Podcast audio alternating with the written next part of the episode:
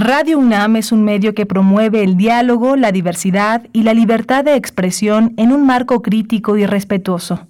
Los comentarios expresados a lo largo de su programación reflejan la opinión de quien los emite, mas no de la radiodifusora.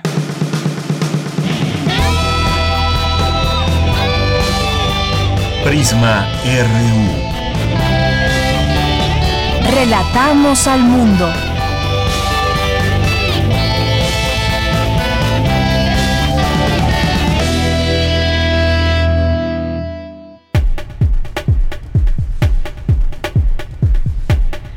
¿Qué tal? Muy buenas tardes. Muchas gracias por acompañarnos hoy aquí en Prisma RU. Iniciamos esta semana con mucho gusto y además celebrando los 84 años de Radio UNAM.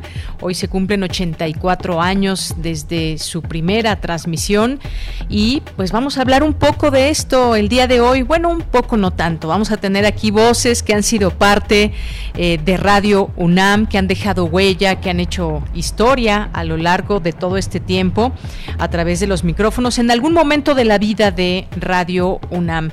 Estaremos platicando, por ejemplo, con Margot Glantz, que incluso pues ahora eh, se está llevando a cabo una transmisión eh, especial con el programa de divergencias que ella condujo por ahí de los años 70, principios de los 80 y vamos a platicar con ella para que nos cuente pues parte de esa anécdota eh, que ella tuvo aquí en ese programa, pero también también otros programas que hizo, también radionovela y más, pero ya ella nos platicará en su propia voz acerca de este paso, este paso que tuvo aquí a través de los micrófonos de Radio UNAM. Vamos a platicar también con el maestro Felipe López Veneroni, que es catedrático de la Facultad de Ciencias Políticas y Sociales de la UNAM y estuvo también como eh, fue director de Radio UNAM. Vamos a conversar con él porque además le tocó un momento muy importante cuando Radio, Radio UNAM hizo sus primeras transmisiones en 1937, que ya salió al aire formalmente, pues había una realidad en la tecnología, ahora hay otra completamente distinta y a él le tocó la llegada de Internet, le llegó la llegada le tocó esta llegada de internet que pues propició también cambios importantes desde cómo se escucha y pues cómo hacer radio que como sabemos pues la radio más allá de desaparecer se ha subido a las nuevas tecnologías muy bien y tenemos radio para muchos años más y Radio UNAM pues tuvo también ese cambio en su momento que le tocó al maestro Felipe López Veneroni como director y vamos a platicar con él de este proceso. Y vamos a conversar también con el, con el maestro, ensayista, periodista Héctor Anaya. Héctor Anaya, que hace poco platicábamos con él por su libro No hay humor ni amor sin víctima y que bueno, ya tenemos esos libros que se ganaron en su momento los radioescuchas para podérselos entregar. Y además él tuvo el primer noticiero el primer informativo de radio. Nos va a precisar en qué año y cuál, cuál fue la experiencia. Así que estará con nosotros Héctor Anaya también conversando. Y sobre todo, pues queremos que también esto sea parte, este día especial para Radio UNAM, pues se cuenten estas distintas anécdotas que hay, quienes han pasado por los micrófonos de esta emisora, que han sido muchas y tantas personalidades que recordamos, por supuesto, con mucho gusto. Hemos visto algunas fotografías. Hay una que, hay una que circula en Facebook donde podemos ver en, la fotografía a Miguel Ángel Granados Chapa, por supuesto, a Carlos Monsiváis, a Gabriela Mistral, está también ya en esta actualidad Margarita Castillo, en esta fotografía que hay en Facebook. Algunas de las voces, como les decía, han sido muchas, muchas personas, muchas ideas, mucha diversidad que ha pasado por estos micrófonos, primero allá en Ciudad Universitaria, donde se encontraba la emisora, y posteriormente, pues aquí en, en la colonia del Valle, en Adolfo Prieto número 133.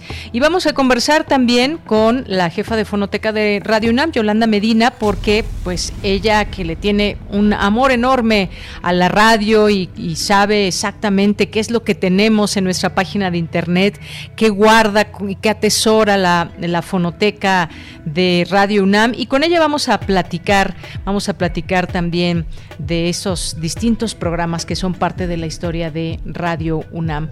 Así que quédese con nosotros, hoy tendremos también nuestras, nuestras secciones acostumbradas y estas conversaciones para hacer de este día un día especial y festejar a nuestra radio, a quienes tenemos hoy en día la oportunidad de trabajar dentro de esta emisora que pertenece a nuestra querida UNAM, pues es un privilegio, es un placer, es un trabajo cotidiano que se disfruta y que se agradece además siempre estas posibilidades. Así que, y ustedes, por supuesto que son la audiencia de Radio UNAM, que pues tiene una audiencia muy diversa como tal, como lo es la propia radio y la propia universidad, y a quienes agradecemos todos los días el que puedan estar ahí escuchándonos los distintos mensajes, los enfoques de cómo, cómo se mira la, la vida y los temas que van siendo parte de la historia de este mundo. Así que sean ustedes bienvenidos. Muchas gracias a mis compañeros allá en cabina, a Coco Montes en los controles técnicos, a Rodrigo Aguilar en la producción, a Denis Licea en la asistencia de producción. Aquí les saluda con mucho gusto Deyanira Morán. Y mm, desde aquí, relatamos al mundo. Relatamos al mundo. Relatamos al mundo.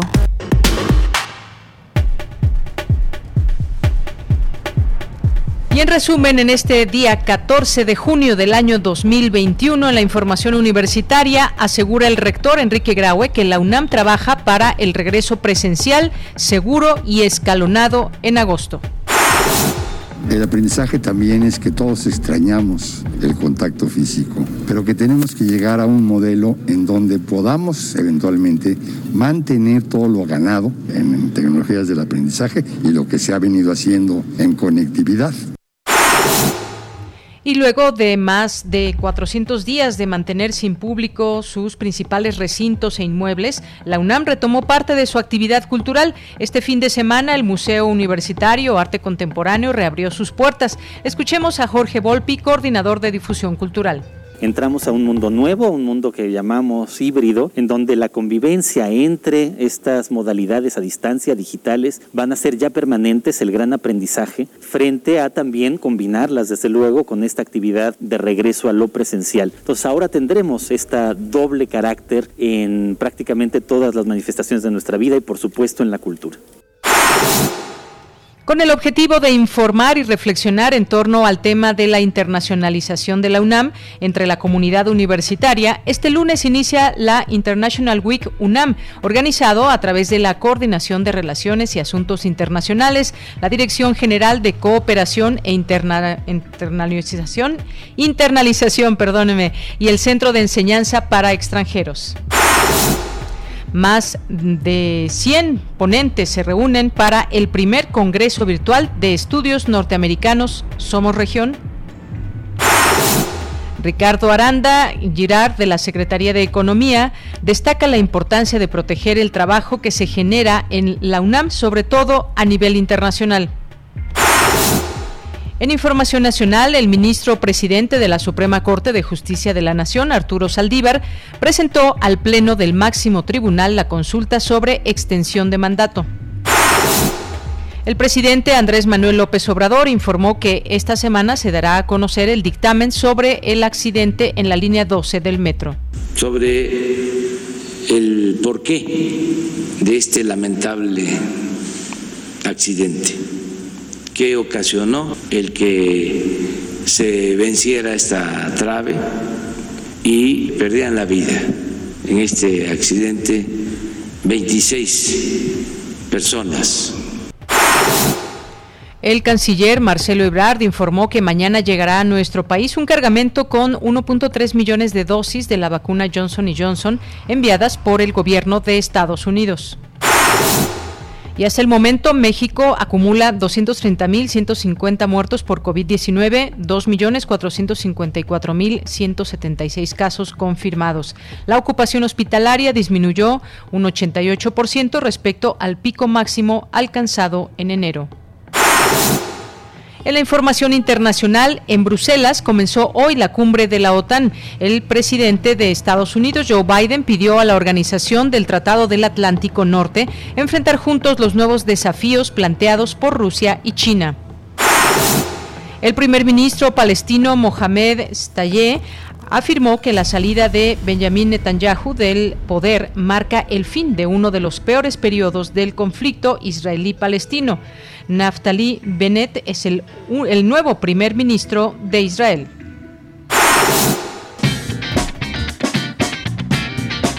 Hoy en la UNAM, ¿qué hacer y a dónde ir? Hoy cierra la convocatoria del taller de crítica teatral, Criticar o no, que será impartido por la dramaturga y periodista Alegría Martínez Dicho taller está dirigido a personas interesadas en el fenómeno teatral y en la interlocución por escrito con comunidades. Tiene como objetivo impulsar la crítica teatral y el diálogo especializado sobre la disciplina, generando así la imprescindible interlocución entre creadores escénicos y espectadores. El taller inicia mañana martes 15 de junio y culmina el viernes 2 de julio. Aún puedes inscribirte. Consulta las bases de la convocatoria en teatrunam.com.mx. El VIH también abarca panoramas geográficos, políticos, sociales, económicos y culturales. Te recomendamos el especial de la exposición Expediente Cero Positivo, derivas visuales sobre el VIH en México, que busca crear conciencia acerca de esta enfermedad y derribar los estigmas que durante décadas la han acompañado. Este material se encuentra disponible en el canal de YouTube de Cultura UNAM. Te recomendamos la puesta en escena Departamento 4B original de las dramaturgas Jimena M. Vázquez y Wendy Hernández, bajo la dirección de Gina Botello y producción de la compañía de teatro Caracola. En el departamento 4B, los electrodomésticos cobran vida. No te pierdas esta divertida puesta en escena que se encuentra disponible en el canal de YouTube de Cultura Acatlán y Teatro UNAM. Disfruta del teatro universitario y recuerda, lávate las manos constantemente con agua y jabón durante 20 segundos.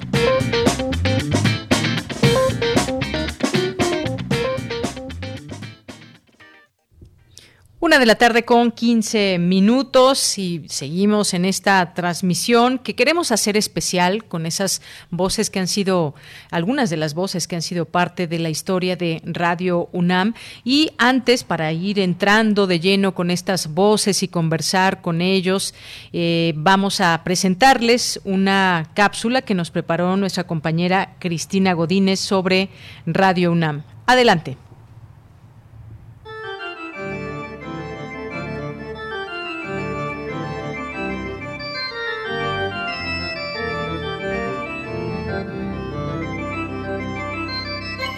Todos los amaneceres después de escuchar el himno nacional, Radio UNAM abre el día con esta pieza del maestro Miguel Bernal Jiménez.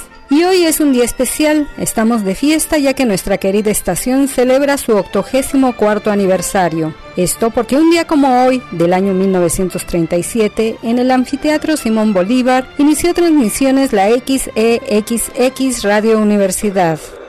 En nombre del rector, declaro inauguradas las audiciones de nuestras estaciones transmisoras. De esta forma, la universidad hace oír nuevamente su voz de siglos, la labor de su cuerpo colegiado, de sus médicos, de sus abogados, de sus ingenieros, de todos sus catedráticos, de los que sirven al país, del que la universidad es esperanza y quiere ser ejemplo. Lo anterior es un fragmento del discurso de Alejandro Gómez Arias pronunciado el día de la inauguración.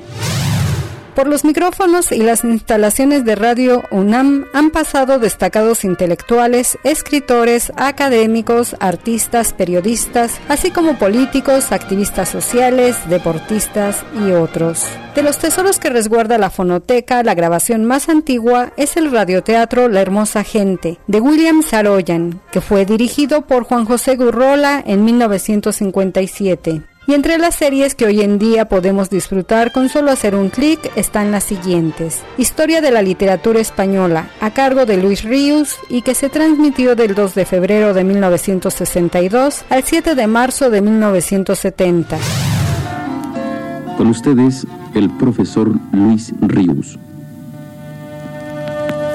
Hemos llegado a las puertas de una ciudad que solo ha de franquear nuestro espíritu, no nuestro cuerpo, para impregnarse en ella al recorrerla lentamente de plenitud y belleza emanadas del hombre, de la raíz más pura del hombre.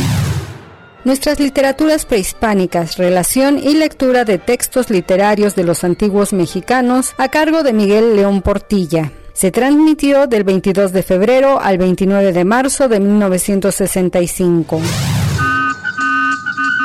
Buenas noches, señoras y señores. Radio Universidad Nacional de México presenta un programa de la serie Nuestras Literaturas Prehispánicas, producción a cargo del doctor Miguel León Portilla.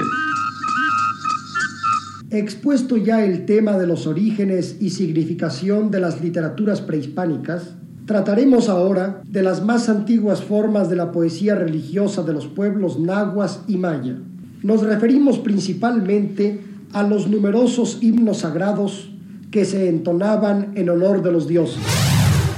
Museos en el aire, comentarios y análisis críticos sobre las artes plásticas y la museografía. Una serie de Raquel Tibol. Se transmitió del 7 de agosto de 1979 al 13 de junio de 1989. Radio UNAM presenta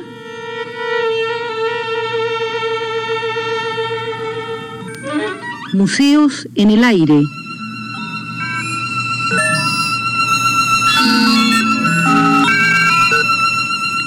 Programa a cargo de Raquel Tibol. ¿Qué fue originalmente un museo? Un lugar donde se reunían curiosidades científicas y artísticas. Con el correr del tiempo, la función del museo se ha enriquecido y ha cambiado. En la actualidad, la oferta radiofónica es para todas las edades y todos los gustos. Radio UNAM presenta Primer Movimiento. El mundo desde la universidad. Incluso a nosotros nos resistimos.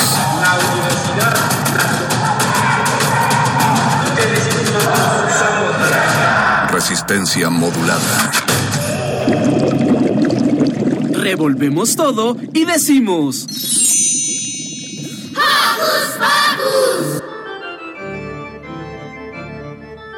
Todo lo anterior acompaña la programación cotidiana de música de concierto, jazz, guitarra y un largo etcétera.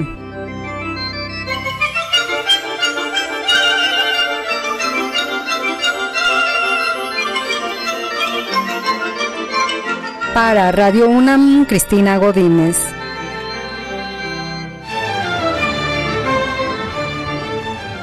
Pues muchas gracias a nuestra compañera Cristina Godínez por esta por esta nota que nos presentó de Radio UNAM y con aquellos con aquellos sonidos también que han sido parte en algún momento de esta de esta emisora y que nos preguntaban también sobre la música que con la que en su momento cuando todavía no se transmitía 24 horas del día Radio UNAM pues arrancaba transmisiones con este concertino para órgano y orquesta de Miguel Bernal Jiménez y que todavía todos los días a las 6 de la mañana inicia transmisiones así. Ustedes pueden escuchar esta, este concertino, bueno, esta parte del concertino, concertino y en donde escuchamos iniciar eh, pues las transmisiones del día a las 6 de la mañana con la voz de Margarita Castillo. Bien, pues vamos a, continuar porque eh, vamos a tener una plática a continuación que seguramente les va a gustar. Y además pues podemos leer varias cosas también importantes que son datos, datos que están ahí a través de nuestra página de internet que pueden explorar, hay muchos programas que se pueden sintonizar y que han sido parte de la programación. Y en aquel momento una voz, una nueva voz de siglo en el cuadrante dice en la parte de la historia de nuestra radio. La mañana del lunes 14 de junio de 1937 amaneció nubosa pues una, una, un día como hoy también nublado. Antes de que la luz invadiera el meridiano, los habitantes de la capital ya conocían la noticia impresa en las páginas de todos los periódicos esa noche. La Universidad Nacional Autónoma de México inauguraría su estación de radio operada por universitarios. Así que continuamos. Relatamos al mundo. Relatamos al mundo. Divergencias. Programa a cargo de Margot Glantz.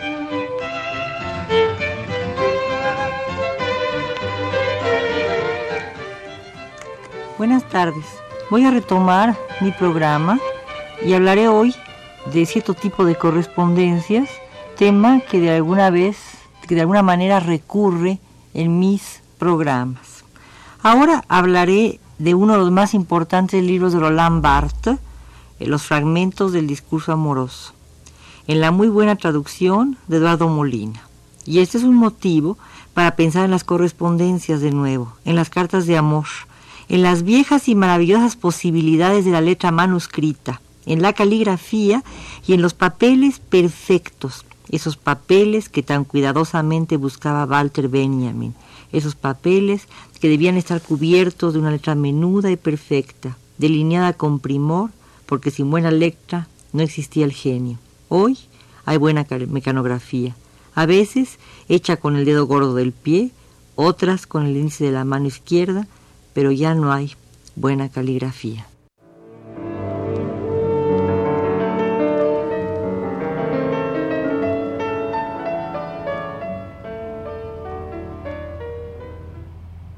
Bien, pues así empezaba un 6 de julio del año 1983, Divergencias, este programa a cargo de Margot Glantz, uno de los programas que, que, tenía, hizo varias cosas, tenía varios proyectos aquí en Radio UNAM.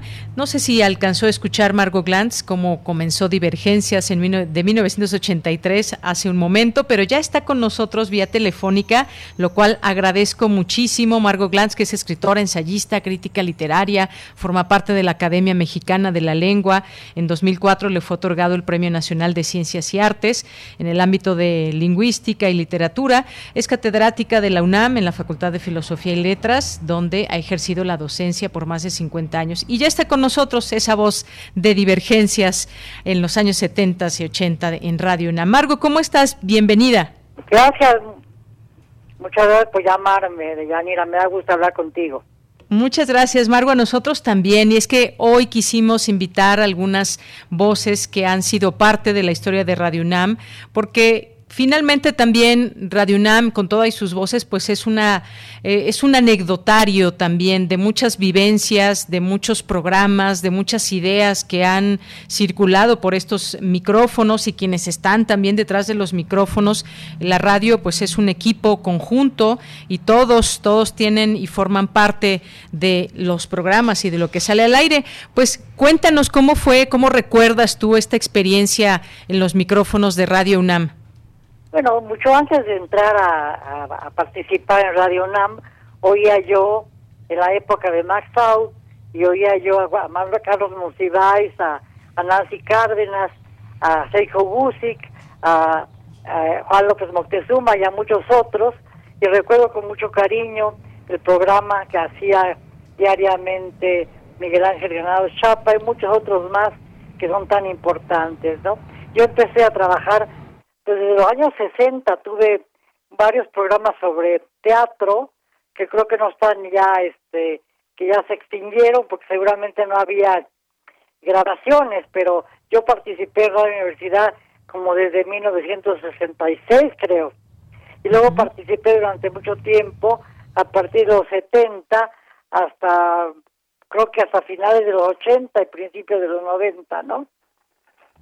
Muy bien. Y bueno, esto que decíamos, hay un programa que se llamaba Divergencias y hoy se está transmitiendo también ahora con otras voces que retoman también esa parte, esa parte toral de lo que tú platicabas en ese, en ese, en ese programa. Hay también algunas eh, radionovelas y eh, pues ese paso ese paso que tú tuviste aquí a través de Radio UNAM, ¿cómo lo recuerdas? ¿Cómo, cómo era pues esa radio en la que tú participaste? Porque ahora con todos los cambios que estamos teniendo tan intempestivos en la tecnología y demás, pues hay distintas formas de hacer radio, pero la esencia quizás es lo que sea eh, lo más importante. ¿Cómo, ¿Cómo era? ¿Cómo preparabas tu programa? ¿Cómo traías todas estas, eh, pues estas referencias literarias? ¿Cómo lo planeabas? Cuéntanos, Margot.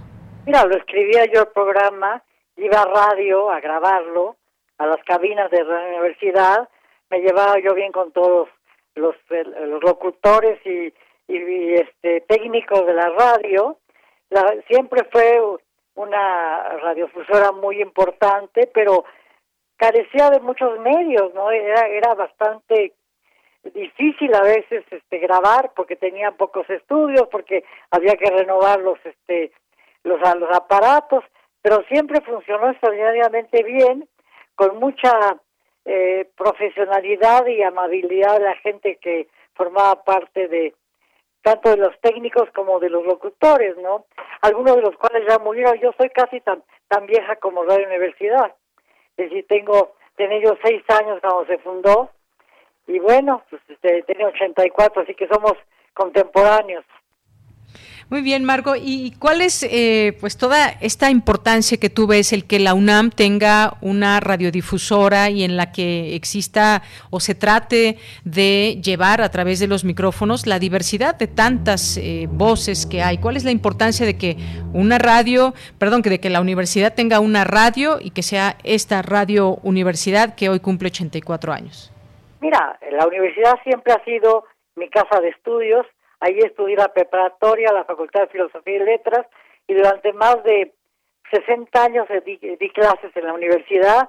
Eh, dirigí punto de partida, estuve al cargo de la dirección de literatura un tiempo, estuve trabajando en los universitarios. Digo que para mí la universidad es fundamental, sobre todo por la capacidad que tiene de difundir sobre todo la libertad de cátedra que hemos tenido siempre, la libertad de difundir todas las ideas, justamente de plantear la diversidad de lo que es el mundo, eh, tanto político como cultural, como económico, etcétera, de México, ¿no? Y de, y de todo el mundo, ¿no? Es decir, y siempre sin ninguna cortapisa se me permitió hacer todo tipo de programas, programas sobre Shakespeare, sobre el teatro isabelino, o sobre el teatro, la historia del teatro en el siglo XX, o sobre cosas que se iban ocurriendo a lo largo del camino y que iba yo pues planteando en divergencias.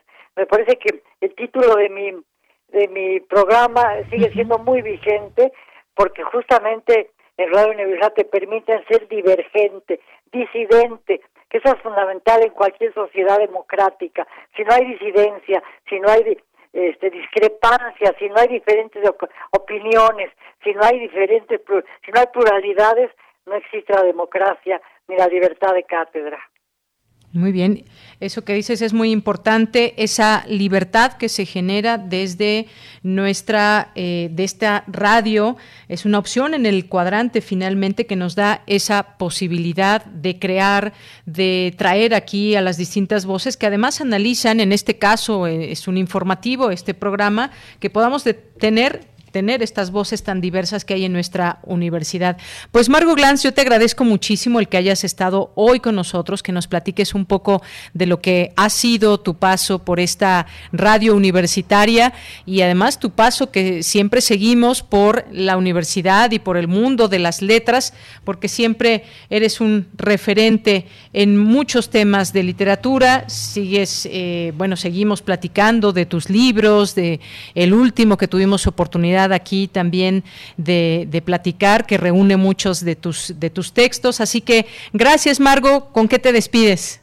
Pues me despido. También eh, una cosa muy importante para mí, pude este, hacer una radionovela que tuvo mucho éxito y la, la, Radio Universidad me dio la oportunidad de hacerlo.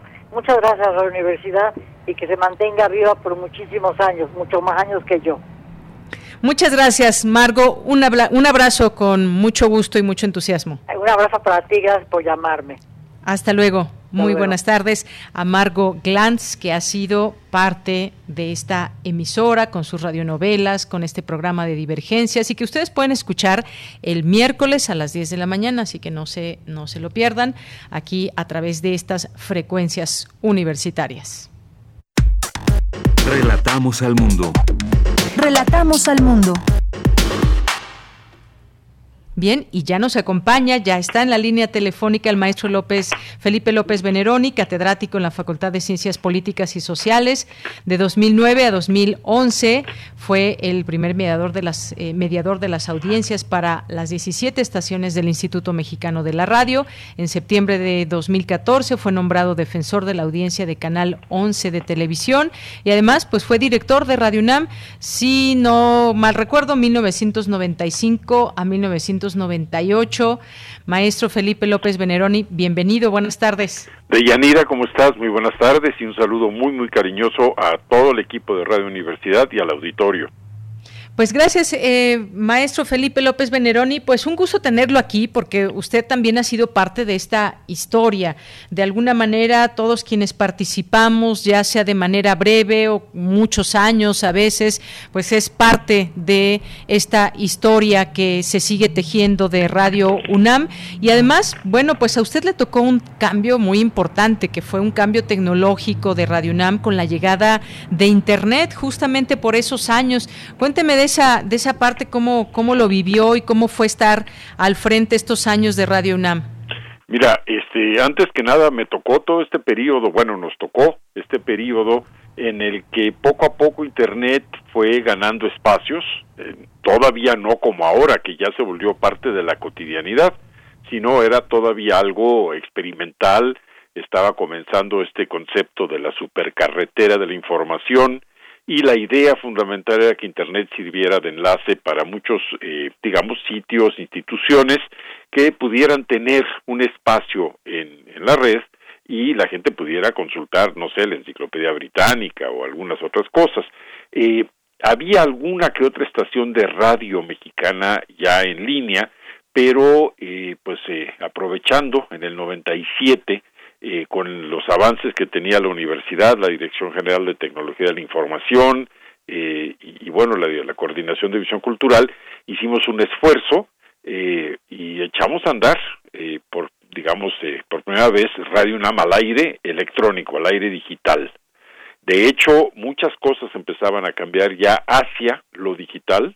Todavía no había este empuje que hay ahora, pero por ejemplo recuerdo que ya poco a poco se habían dejado de usar las cintas eh, normales, eh, este, magnéticas de para guardar los programas y estábamos comenzando a trabajar con lo que se llamaba con digital audio tape, unos cassettes chiquititos, los DAT, este y empezamos a tener eh, consolas y equipo que se acercaba más a lo que hoy sería ya todo lo, digital. Pero uno de los eh, avances que hicimos justamente para el 60 aniversario de Radio UNAM en, en junio 14 de, de 1997 fue inaugurar la estación al aire. Y recuerdo con particular agrado que también ya comenzaba todo este asunto de los de los correos electrónicos y demás, eh, que nos empezaron a llegar correos, por ejemplo, de algún alumno de la UNAM que estaba haciendo estudios de posgrado en Finlandia, muy emocionado de poder sintonizar Radio UNAM eh, en Internet. Entonces fue uno de los avances que se hicieron en aquel en aquel periodo. Eh, bueno, ya ahorita Radio UNAM eh, digital pues está como prácticamente todos los espacios de la universidad tiene su sitio electrónico, pero en aquel entonces fue un, un digamos un movimiento de vanguardia. Y lo disfrutamos, lo celebramos mucho un movimiento de vanguardia efectivamente debe haber sido todo todo un cambio porque siempre siempre ha habido ciertas eh, voces que dicen que la radio va a desaparecer que si con la llegada de las nuevas tecnologías la radio ya va iba iba a quedar obsoleta porque pues las nuevas tecnologías ofrecen cosas nuevas precisamente y nuevas formas también de informar de entretener y demás pero la radio sigue, la radio sigue y la radio de la UNAM también, porque se ha logrado subir a todo este tren de la tecnología. Bueno, tan es así, maestro, que yo estoy transmitiendo desde casa con toda esta posibilidad que nos da la tecnología, como si estuviera prácticamente allá eh, en cabina y pues todos estos cambios han sido parte también de esta emisora. Todo un cambio digo porque pues el ir cambiando de estos grandes materiales que se usaban con estos eh, disquets y todo lo que nos está platicando, para ahora pues ya todo digitalizado, se está grabando este programa que estamos transmitiendo y después de unas horas se sube ya nuestro podcast y lo puede uno volver a escuchar, adelantarle, atrasarle y así todo lo que sucede en, en la radio. Es algo pues maravilloso lo que nos da la posibilidad de la tecnología. Sí, bueno, yo también estoy desde casa y este y, además todavía sintonizo en, en, la radio, pues eh, propiamente dicho Radio UNAM. Y esto que señalas es importante porque eh, no es la primera vez que se eh, auguraba la desaparición de la radio, ¿no? la primera vez fue con la televisión. Exacto. ya qué sentido tiene la radio si ahora la televisión, etcétera, nos va a ofrecer lo mismo que la radio, pero además va a tener eh, imagen. Como de hecho también ha ocurrido eh, con la llegada de Internet y televisión. Decían que la televisión ya iba a ser obsoleta. Creo que lo que cambia son las prácticas sociales de cómo se sintonizan los medios. Pero los medios siguen por una razón muy sencilla. Son dos elementos los que les dan sentido, forma y contenido. Eh, puede variar la forma, pero en este caso el contenido de Radio UNAM es y sigue siendo el discurso universitario en toda su pluralidad y riqueza y todas las creaciones que tienen que ver con este discurso universitario, sea desde la ciencia y la tecnología, sea desde las humanidades, la cultura, la crítica política, eh, en fin, es decir, el, el, la universidad, Radio Universidad tiene sentido en la medida en que es uno de los rostros, paradójicamente, más visibles de la universidad, una de las voces más eh, audibles de la universidad. En la medida en que siga la universidad, sigue Radio UNAM. Eso no, no tiene eh, la menor duda. Y lo que ahora estamos viviendo es algo que los, eh, digamos, más afanados en estos ámbitos teóricos llaman convergencia digital o plataformas multimedia. Es decir, ya no estamos sujetos a que la radio es una cosa, Internet es otra, televisión es otra. De hecho, en mi época incluso hicimos varios intentos y varios, eh, digamos, ensayos en los que TV UNAM transmitía eh, el programa de Miguel Ángel Granados Chapa al aire en Radio UNAM. Entonces ahí tenías una primera forma de convergencia entre dos medios aparentemente distintos, pero con el mismo fondo que era precisamente el contenido de, aquel programa de, de Miguel Ángel Granados Chapa, sus entrevistas, sus comentarios, sus análisis, ¿no? Y eh, ahora lo que tenemos es, eh, digamos, son plataformas multimedia. lo vive también Canal 11 en que ya tiene una página electrónica, tiene también sus eh, podcasts, tiene también su espacio en, YouTube y lo importante es que este discurso alternativo de la información y del análisis que ofrecen las instituciones de educación superior, la UAM, el Politécnico y, y la universidad, no se pierda. Eh, de hecho, pues digamos, si alguna institución ha estado a la vanguardia tecnológica, ha sido siempre la Universidad Nacional. Eh, ha, empujado mucho. De hecho, la primera transmisión en televisión que se hizo fue eh, a través de, la Universidad Nacional. una operación en la Facultad de Medicina, por cierto. entonces, la universidad siempre ha estado, digamos, ahí en la frontera de los cambios tecnológicos, de hecho ha facilitado muchos de estos cambios tecnológicos, pero además ha mantenido siempre esta presencia de un discurso plural, crítico, donde tienen o deben tener cabida todas las voces eh, que, dan forma a esta gran comunidad que es la UNAM, ¿no? Eh, son voces desde escritores, como pues, estábamos escuchando ahora la, a la maravillosa Margot Glantz, son eh, voces, estuvieron en Radio UNAM, han pasado, pues hombre, desde Octavio Paz y Carlos Fuentes, Carlos Monsiváis, hasta los más distintos y, y jóvenes creadores, es un espacio muy plural. Y siempre creo que aprovechar la tecnología eh, es importante siempre y cuando no se eh, olvide cuál es la esencia misma del contenido. Y eso es lo que hace maravilloso Radio Universidad. Claro que sí, maestro, coincido en todo esto, porque además estas plataformas multimedia nos acercan también a otros públicos. hablando de públicos, pues las audiencias. Me parece que, que, Radio UNAM es una de estas emisoras que le da una eh, gran cabida y atención a sus audiencias que también se expresan, opinan. Ahora, pues lo hacen a través de correos de voz, a través de correo electrónico, están al tanto de lo que quieren escuchar, de con lo que están de acuerdo con lo que no están de acuerdo y justamente haciendo eco a este a esta palabra de pluralidad y diversidad que se deben de escuchar a través de estos eh, estos micrófonos. Pero las audiencias, usted que tiene eh, mucha experiencia en ello como defensor de, audiencias, pues es importante hablar de, de ellas siempre y darles también su lugar porque son parte también de pues de toda esta concatenación radiofónica, porque todo lo que se hace desde, eh, desde las cabinas, la producción, la locución, la programación, usted sabe, son muchas personas las que trabajan para que la radio se pueda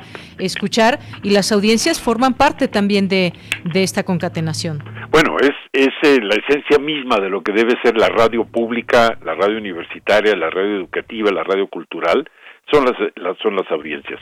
Eh, esa es la gran ventaja que tiene trabajar en un espacio como, como Radio Universidad, donde lo fundamental es esta vinculación con el otro, con el escucha, porque eh, lamentablemente en los medios comerciales los criterios suelen tener luego otros, eh, otros giros y están muy orientados hacia la parte sobre todo pecuniaria, es decir, cómo se eh, venden espacios, etcétera, lo cual, bueno, forma parte de su modo de ser. Pero creo que la gran ventaja de una radio como Radio UNAM es que puede darse el lujo de no estar tan preocupada por ese concepto que es muy debatible del rating y pensar más en cómo interactuar y vincularse con sus muchos públicos, porque algo que, que el auditorio seguramente sabe es que Radio Universidad, aunque es la emisora de la Universidad Nacional, y el deseo de Radio UNAM es que el público universitario la escuche y participe, también está abierta a todos los públicos. Eh, de hecho, esto es, esto es muy importante porque es el proyecto original de Alejandro Gómez Arias, de hacer un espacio mediante el cual la universidad pudiera acercarse precisamente a toda esta gran población que por X o Y circunstancias no participan de los beneficios de la educación superior. Entonces creo que Radio Universidad sigue manteniendo esa, esa eh, premisa, sigue operando bajo esa visión, esa teleología, y eh, es un punto de encuentro entre un amplio público de todo tipo y también el público universitario con la casa de estudios. Esta es una, dialéctica que, que, vale la pena eh, subrayar y que vale la pena promover porque es la forma en que la universidad también cumple mucho con su función de ser eh, la máxima casa de estudios. Suena muy eh, este rimbombante y todo, pero es cierto, es donde hay el, el quizá el mayor espacio de reflexión plural eh, de, educación superior en México, eh, sin menospreciar o menoscabar el esfuerzo que hacen muchas otras instituciones. Pero el perfil de la UNAM es un perfil extraordinario, ¿no? Por su autonomía, que esto es central, eh, de alguna manera la UNAM se adelantó mucho a toda esta hora a todo esto que está en el ojo público de los de los órganos constitucionales autónomos. La UNAM fue quizá de los primeros órganos constitucionales autónomos y eh, mantiene una relación muy interesante con el poder político, eh, mantiene una relación muy interesante con el poder económico, pero siempre sustentada en su autonomía y esa autonomía a su vez tiene sentido en la medida en que es, es el espacio de la pluralidad, ¿no? Del, del contraste de las ideas. Efectivamente, esto de la autonomía también un tema muy importante. Pues maestro Felipe López Veneroni, muchas gracias por compartir con nosotros parte de estas experiencias que le tocaron a usted vivir en esos cambios de cuando llega Internet y cómo va cambiando la radio, cómo se va digitalizando. Muchas gracias por estar en este día especial en el que Radio UNAM cumple 84 años. Pues un abrazo a todos los eh, colaboradores y trabajadores de, de Radio Universidad que se me consta que tienen un entusiasmo muy especial un abrazo también a ti, de Yanira, y a todos los que hacen Prisma, y desde luego a, a, esos auditorios, esas audiencias a las que definitivamente se debe este espacio. Claro que sí. Muchas gracias, maestro. Un abrazo. Buena tarde. Chao. Hasta luego. Fue el maestro Felipe López Veneroni, que fue director de Radio UNAM en el periodo de 1995 a 1998. Continuamos.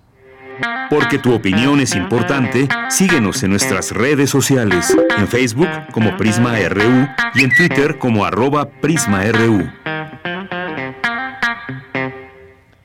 Bien, y sigamos también en en las anécdotas que hay que contar. Seguramente cada persona que ha pasado por los micrófonos de Radio UNAM tiene muchas buenas experiencias que contar, que recordar. Cuando yo trabajaba en Radio UNAM o incluso, pues bueno, a mí me tocó hacer el servicio social cuando tenía 20 años y estaba justamente el maestro López Veneroni al frente como director. Pues desde ahí son muchas las experiencias que se van viviendo, reconociendo, pero sobre todo pues es un gran gusto y oportunidad el poder trabajar en Radio UNAM. Es algo que pues sobra agradecer, no hay cómo agradecer tanto. Y bueno, pues ya nos acompaña, ya nos acompaña Héctor Anaya, que es ensayista, es periodista, es maestro, dramaturgo, narrador, estudió ciencias sociales en la UNAM, fue profesor fundador de la Escuela de Escritores de la SOGEM, eh, dio clases de periodismo y literatura en la UNAM, actualmente da cursos que ya los hemos invitado y ojalá que se sumen a sus cursos. Hemos platicado con él y sobre todo hace poco en, por este libro que, que, publicó, No hay humor ni amor sin víctima, y que nos las pasamos muy bien y que nos regaló aquí algunos libros que están pendientes todavía la entrega para los radioescuchas.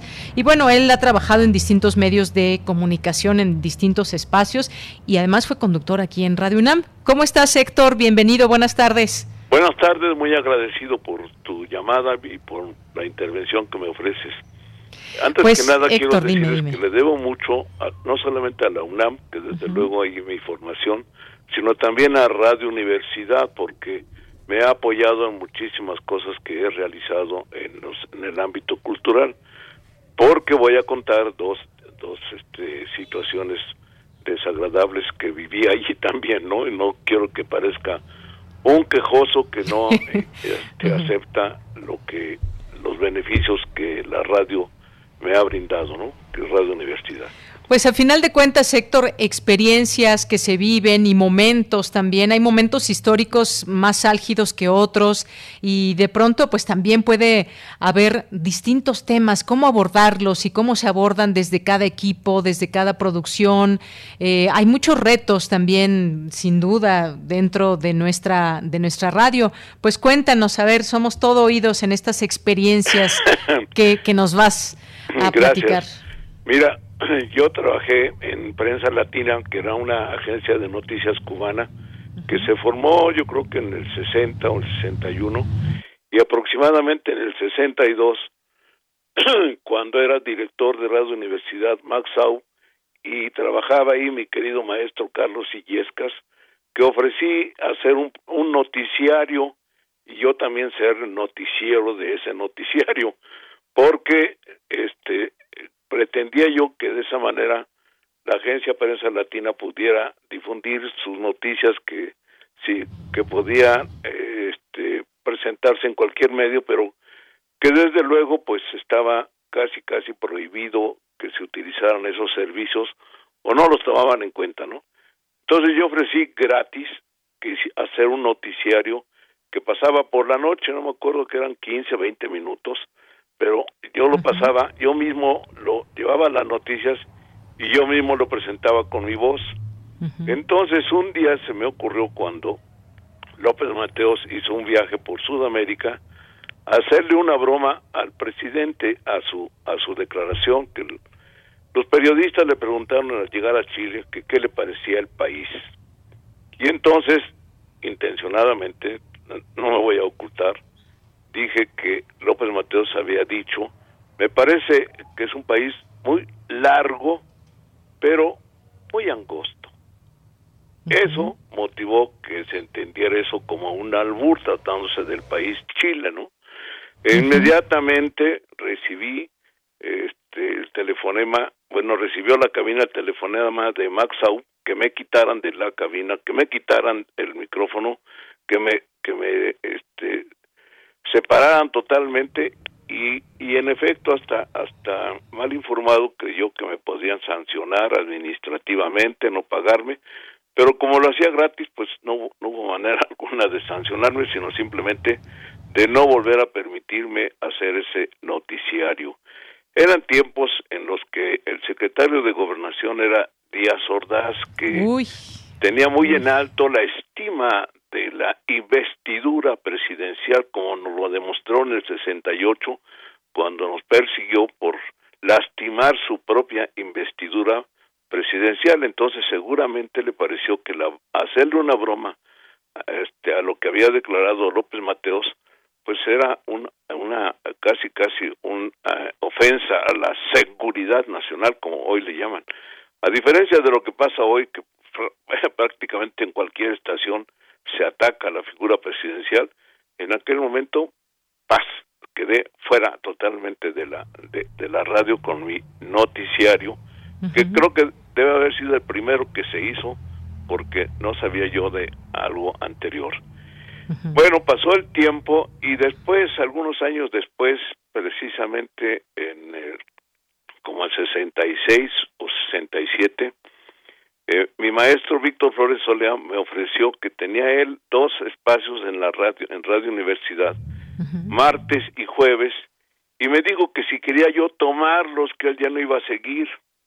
Yo lo acepté, le dije que iba a hacer otra cosa diferente a lo que él hacía. Entonces propuse yo hacer este pretenciosamente con el título mismo un programa que suponía yo que la universidad le debía a los estudiantes. El programa lo llamé Las grandes tesis universitarias. No sabes qué trabajo me costó sostener ese programa que era de media hora el martes y media hora el jueves. Así que tenía que tener dos buenas tesis para presentarlas. No sabes eh, qué trabajo me costó encontrar algunas, no grandes tesis, ni siquiera tesis presentables, sobre todo en el primer mes. Bueno, en el segundo ya empezaron los maestros a, aconsejarme, a asesorarme, a decirme, mira, hay una tesis en medicina, hay otra tesis en, de, de, leyes, hay otra tesis de matemáticas, bueno, de física o de literatura, en fin, eso ya fue este, una asesoría muy importante porque ya iba yo a buscar en la biblioteca exactamente esa tesis para poderla eh, este, hablar de ella, ¿no? Para hacer comentarios en torno a ella. Y todo estuvo bien hasta que se cambió el, eh, el, el rector, entró Barro Sierra como rector y como secretario Fernando Solana Fernando Solana a través de Gastón García Cantú. Yo conocí a Fernando Solana porque él dirigía una revista, la revista Mañana, en la que yo era colaborador, e hicimos buenas migas. Entonces él me mandó decir con Gastón García Cantú que si quería yo ser el, por lo que se llamaba entonces jefe de prensa de la UNAM, no, no director de comunicación como ahora se utiliza, ¿no? Pero era jefe de prensa la verdad es que acababan de correr eh, de una manera ignominiosa al doctor Chávez, Ignacio Chávez, y a la jefa de prensa, que era nada menos que Rosario Castellanos, de una manera verdaderamente vergonzosa, en una valla de estudiantes antiuniversitarios, ni siquiera los puedo considerar universitarios, arrojándoles pues papeles, este, quizás hasta este, eh, cáscaras de, de, de plátano o de, o de jitomates algo así, ¿no? Es cosas verdaderamente lamentables. Y dije yo, bueno, si a Rosario la corrieron así, y la verdad yo no tenía la menor idea de quién era este Barro Sierra. Si de algo me arrepiento es de no haber aceptado, pero yo no lo conocía. Y le mandé decir a Fernando Solana que muchas gracias, pero que no, no, no aceptaba el puesto.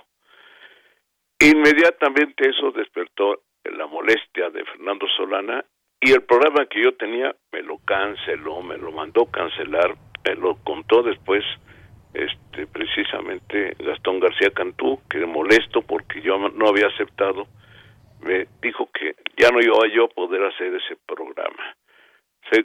Supuestamente porque el programa lo iban, eh, si querían que todos los programas estuvieran hechos por universitarios, yo le dije, oye, yo también soy universitario, no, no, de los universitarios en activo que estén dentro de la universidad.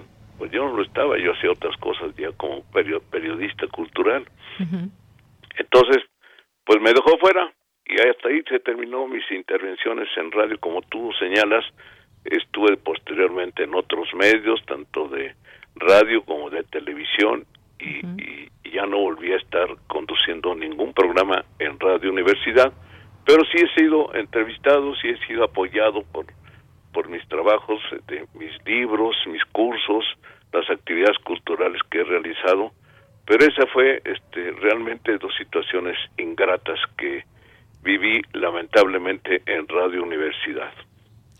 Pues gracias por compartirnos estas, estas experiencias, eh, Héctor, que pues digo también son parte de lo que de lo que se vive por parte de algunas personas, en este caso como tú, y que fíjate ahora que relatabas esta esta historia de, de lo que pasó cuando hiciste esa broma al entonces eh, presidente de México y que hay algo que de lo que seguimos hablando hasta hoy en día y se sigue debatiendo, se siguen escribiendo libros y demás, que es la libertad de expresión.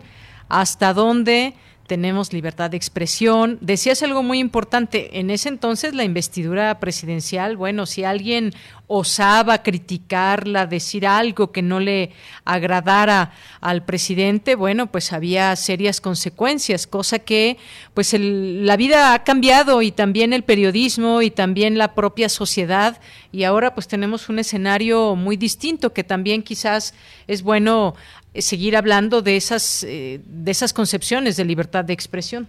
Claro que ahora es muy diferente, mira, en aquel tiempo era absolutamente este, incuestionable eh, la, figura presidencial y la Virgen de Guadalupe sobre todo, ¿no? Entonces, la Virgen de Guadalupe sigue siendo incuestionable, nadie se burla de ella de ninguna manera, ¿verdad?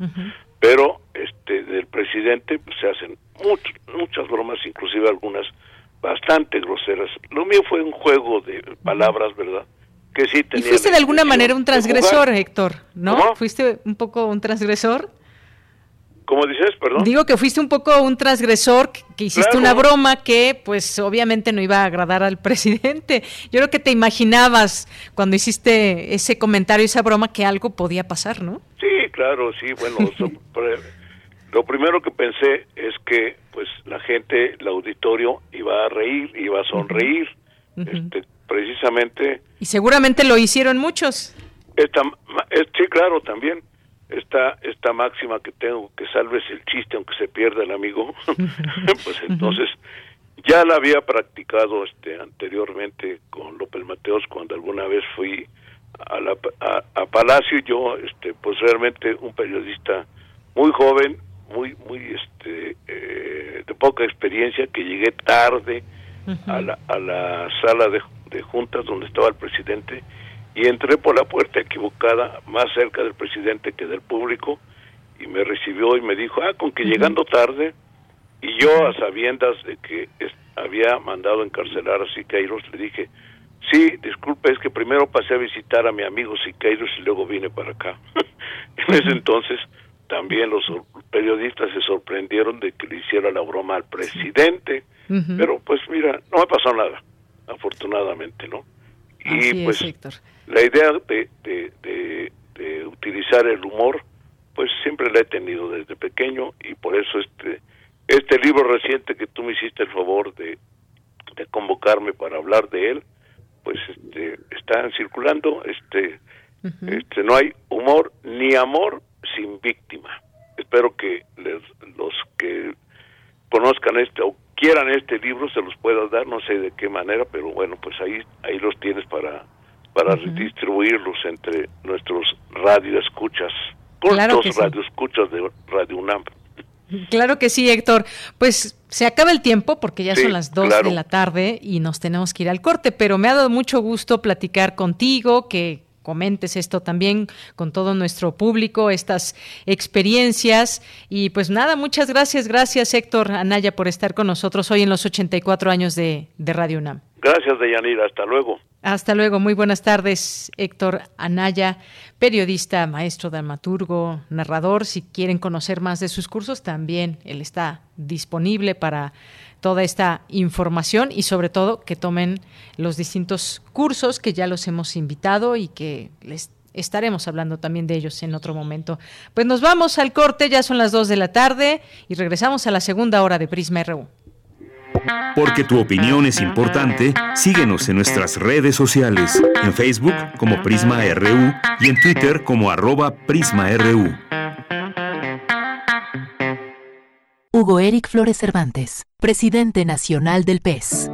En el PES somos una familia conformada por mexicanas y mexicanos como tú. Una familia con valores, en donde todas y todos trabajamos por un mismo fin. Un México seguro, un México en paz, un México lleno de vida. Las puertas de esta casa están y estarán siempre abiertas para todas y para todos. Y en nuestra casa, que es México, cabemos todos. PES la casa de todos. Llegué a probar la cocaína, los ácidos, pastillas, pues hasta el final fue el que me encontré con la piedra, que fue con lo que más me hice adicto, ¿no? A los 17 empecé a consumir ya fuertemente y fue donde empezó a ir en picada toda mi vida. Lo anexábamos. Se lo llevaba pues a la fuerza, ¿no? Lo tenían que someter. Él tiene temor de regresar a la casa para no recaer. Esto es un martirio que a nadie se le desea en verdad. El mundo de las drogas no es un lugar feliz. Busca la línea de la vida. 800-911-2000. Un susurro. El epicentro de las vibraciones del mundo. Donde lo mecánico entra al oído y lo sublima. Islas resonantes. Pensar el mundo a través del sonido. Entrevistas y reflexión sobre el arte de escuchar de la mano de Cintia García Leiva. Todos los martes a las 23 horas. Repetición, sábados 19 horas. Islas, Resonantes. Radio UNAM. Experiencia sonora. La vacuna contra la COVID-19 es segura, universal y gratuita. Nadie puede vendértela ni pedirte dinero para que te la pongas. Si necesitas denunciar a una persona servidora pública, visita sidec.funcionpublica.gov.mx o llama al 911. Cuidémonos entre todos. Vacúnate y no bajes la guardia. Gobierno de México. Este programa es público ajeno a cualquier partido político. Queda prohibido el uso para fines distintos a los establecidos en el programa. Tu opinión es muy importante. Escríbenos al correo electrónico prisma.radiounam@gmail.com.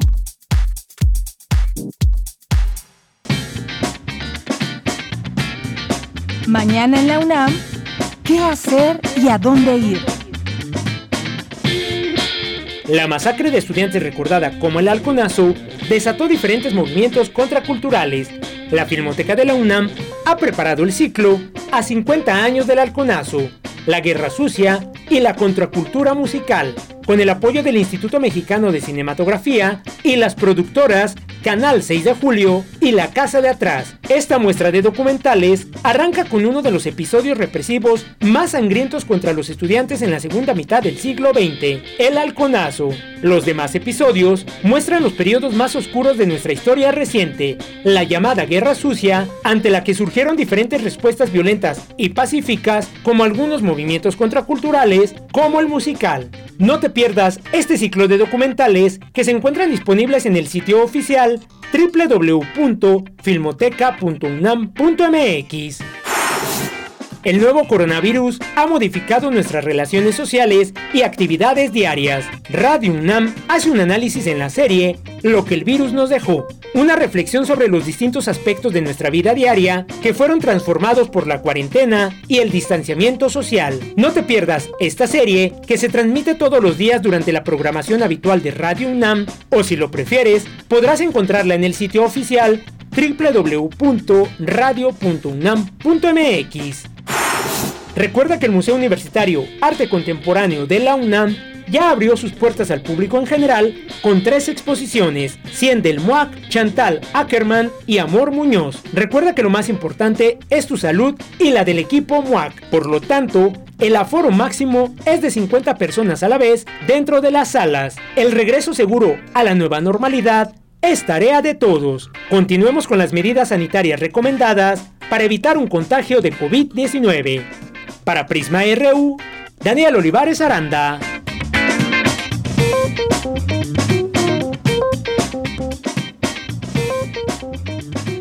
Dos de la tarde con seis minutos. Estamos de regreso aquí en la segunda hora de Prisma RU, con mucho gusto de seguir en estos micrófonos y festejando, felicitando a nuestra radio y a todos los que forman parte de ella, todas eh, las voces que escuchamos, todos los productores, programadores, todas las personas que trabajan en los distintos, en las distintas áreas de Radio UNAM. Nombrarlos a todos, pues sería imposible, pero todos todos, y cada uno forman parte de esta emisora que agradecemos que con el esfuerzo diario podamos tener una programación de 24 horas al día y pensando siempre en ustedes, la audiencia. Y nos llegó, nos llegó un correo electrónico de un de una radio escucha que nos escribe desde Chile y dice lo siguiente: Querida Radio UNAM, muy feliz aniversario agradecer el espacio. La tecnología nos permite escucharlos desde un pequeño pueblo llamado Toconao, en la cuenca del Salar de Atacama, en la región de Antofagasta, en Chile. Trato de sintonizarlos a diario y son mi conexión a la cultura, al pensamiento crítico, enseñanza y a mi querido México. Un abrazo fraternal. Saludos de Andrea. Pues muchas gracias, Andrea. Si nos estás escuchando en este momento, te mandamos también un gran abrazo hasta Chile, hasta esta región de donde nos sintonizas y así como enviamos también saludos y abrazos a las personas que nos estén escuchando en cualquier parte de México, del mundo, a través de la tecnología precisamente. La radio, la radio no eh, termina, la radio sigue y estas posibilidades también nos acercan a ustedes, la audiencia que puede estar en cualquier parte del mundo. Así que muchas gracias, Andrea. Muchas gracias también a Deita Silvia, Silva que nos habla, nos manda un mensaje a través de nuestro Facebook, nos dice muchas felicidades a Radio UNAM por este conducto, por su aniversario 84 y por el contacto que tiene con la audiencia a diario. Sigan así, gracias. Pues gracias a todos ustedes que hacen esta, eh, que esta radio sea posible con su escucha atenta y su participación. También tenemos eh, saludos aquí a través de Twitter. Jorge Fra nos dice también eh, que eh, bueno nos habla aquí de, un tema político que le dieron le dieron su constancia a Samuel García. Y gracias por los comentarios que aquí hace Jorge Fra. A eh, Hernán Garza también muchas gracias. También Jorge Fra nos dice felicidades extraordinaria radiodifusora cultural y de excelentes noticias. Un abrazo y más años a Radio UNAM. Gracias Jorge. Guerrero también Mario Navarrete excelente entrevista con el maestro Héctor Anaya periodista dramaturgo. Me gustaría tener su libro y nos manda aquí una, una fotografía. 14 de junio también nace el Che Guevara. Gracias, Mario. Gracias también a Daniela. Gracias a Lisbeth Bolaños, Oscar Sánchez también, que nos dice que si todavía hay disponibles libros de Héctor Anaya, pues vamos a, vamos a hacerle alguna otra petición, pero si no, se pueden pedir. Ahorita les pasamos todos los datos porque, como él nos explicó en aquella ocasión de entrevista, ¿por qué no están en las librerías sus libros? Gracias, Oscar. José Ramón Ramírez, estupenda tarde, inicio de semana, feliz aniversario Radio NAM y a su querido director general Benito Taibo. Efectivamente, pues el paso de muchas personas por esta radio deja huella siempre y Actualmente nuestro director eh, general es Benito Taibo, a quien mandamos muchos saludos y él ha estado pues en los últimos años al frente de esta emisora universitaria. Eh, José Luis Sánchez, también muchas gracias. Buen inicio de semana, equipo de Radio UNAM. Felicidades por los 84 años. Una difusora, radiodifusora que ha traído cultura, música e información verídica. Haber iniciado desde hace cinco años uno de los mejores noticieros vespertinos de radio. Pues muchas gracias por lo que, por lo que a este informativo toca. Muchas gracias, Salud y Susana, Susana distancia. Gracias, José Luis. Carmen Valencia también aquí presente. Muchas gracias, Alex Ramírez Arballo, Diogenito también. Eh, dice, dice el maestro López Veneroni, no lo pudo decir mejor, la radio universitaria debe ser diferente a lo que ofrece la radio comercial. Gracias por el comentario. Gracias, eh, Godínez 4.0, eh, Raúl Parra, Roberto Quirós, Oscar Sánchez. Qué felicidad lo de Radio UNAM. Tiene una gran importancia en el desarrollo de nosotros los escuchas. Gracias, Oscar. Un abrazo.